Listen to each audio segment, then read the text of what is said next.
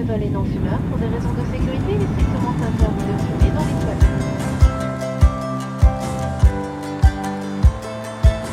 Mesdames et messieurs, bienvenue à bord de ce vol Canal Airways. Nous survolons actuellement le canton de Neuchâtel et quel plaisir de vous retrouver aujourd'hui au-dessus des Genevais sur Cofran. Pour compléter l'équipage, Sandra a fait la révision des réacteurs Bonjour, oui, et je crois que ça joue. et Bastien s'est occupé de checker le train d'atterrissage. Hello tout le monde, oui, et là aussi, il y avait toutes les vis. Super, on pourra donc atterrir sans souci. Mais avant, parlons de ce village qui s'étend sur près de 800 hectares avec une hauteur moyenne de 860 mètres. La première mention des Genevais sur Cofran remonte à 1370 et à l'époque on parlait plutôt de Genevais Ce village fait la transition entre le bas et le haut du canton et a toujours été une étape importante. À l'époque où l'on se déplaçait en diligence, le cocher s'arrêtait ici pour changer les chevaux. Oui, et plus tard les locomotives à vapeur faisaient une halte histoire de faire le plein d'eau avant de poursuivre leur chemin en direction de la Chaux-de-Fonds.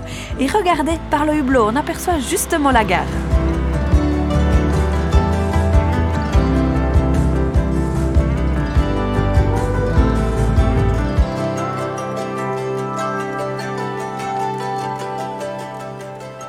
L'histoire du village est aussi marquée par plusieurs incendies. En 1768, le feu va détruire 5 maisons. Et puis en 1832, ce chiffre est bien plus important et ce sont 22 habitations qui partent en fumée. À l'époque, on dénombrait un peu plus de 200 âmes. Tiens, en parlant des habitants, on les appelle comment par ici Deux sobriquets leur sont attribués. Il y a tout d'abord les bons voisins. Et ça, c'est toujours sympa d'avoir un bon voisin. Et le deuxième Les girafes. Par contre, ne me demandez pas pourquoi. Évoquons maintenant le blason du village et si vous ne voyez pas à quoi il ressemble, eh bien, il y a trois chevrons rouges sur fond azur avec au-dessus deux petites étoiles. Et pour la petite histoire, ce blason a été fait dans l'urgence car en 1897, les fêtes de la commémoration du cinquantenaire de la République de Neuchâtel approchaient à grands pas et les Genevais sur Cofran n'avaient pas encore de bannière communale.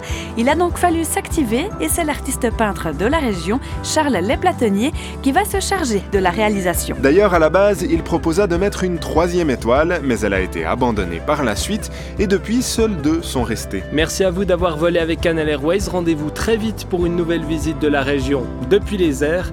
À bientôt. Salut C'est quoi cette vis?